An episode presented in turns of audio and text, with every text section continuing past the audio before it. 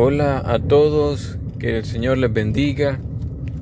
Doy gracias a Dios porque puedo hacer esto en este momento y pensando eh, pues en, en, mi propia vida, ¿verdad? En mi propia experiencia, eh, en estos tiempos difíciles en que todos nosotros de alguna u otra manera pasamos, muchas familias y muchas personas en este momento de repente pasan por momentos difíciles, momentos complicados, de estrés, de preocupación, de ansiedad, de tristeza, de alegría, de afán, de deseos, de anhelos.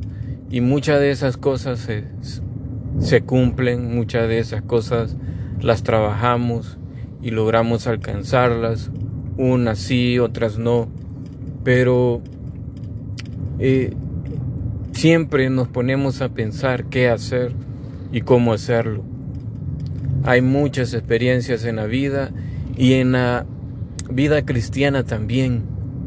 Hay muchos ejemplos en la palabra de Dios que nos enseñan cómo hacer, qué hacer, cómo accionar en nuestras vidas, en nuestras decisiones y pensamientos para enfrentar las los momentos y las dificultades difíciles. Hay una historia que viene a mi mente en este momento y es la de la de Moisés.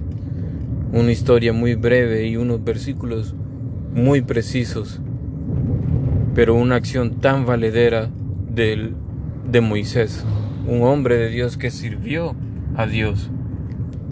Y es que y es que Moisés hizo algo, Moisés tenía una misión, una misión muy complicada, una gran responsabilidad.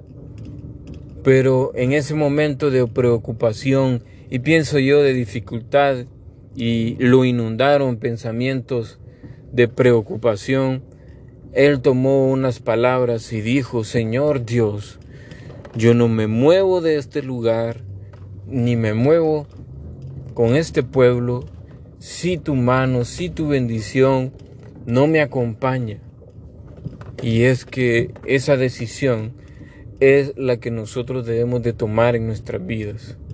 Que Dios, que el Señor Jesucristo, que el Espíritu Santo en nuestras vidas nos acompañen siempre, cada momento, cada circunstancia, y que podamos encontrar en Él fuerza, mucho ánimo, mucha fortaleza, esperando y confiando en la palabra de Dios. Pero cuando confiamos y esperamos en la palabra de Dios, tenemos que obedecer. Tenemos que obedecer plenamente a lo que la palabra nos dice, a lo que Él nos manda. Tenemos que hacerlo. Es la única forma y manera de poder avanzar en nuestras vidas con el cuidado y la bendición de Dios. Sigamos adelante, confiando en Dios, obedeciendo a su palabra en todo tiempo y en todo momento, que es lo mejor para nuestras vidas, para nuestras familias y para todo aquello que nosotros hacemos. Dios les bendiga.